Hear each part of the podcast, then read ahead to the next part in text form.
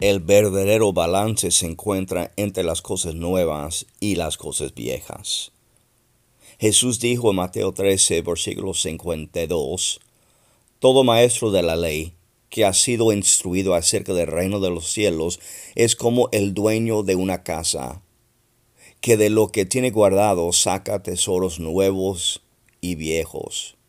Las escrituras nos enseñan en el Nuevo Testamento de cómo hijos de Dios somos guiados por el Espíritu de Dios, cosas nuevas. Jesús está haciendo referencia a los escribas de la ley cuando él dijo que ellos sacan las cosas viejas, ellos escudriñan las escrituras, que es muy excelente, pero al mismo tiempo es necesario ser guiado por el Espíritu porque la letra mata, pero el espíritu da vida.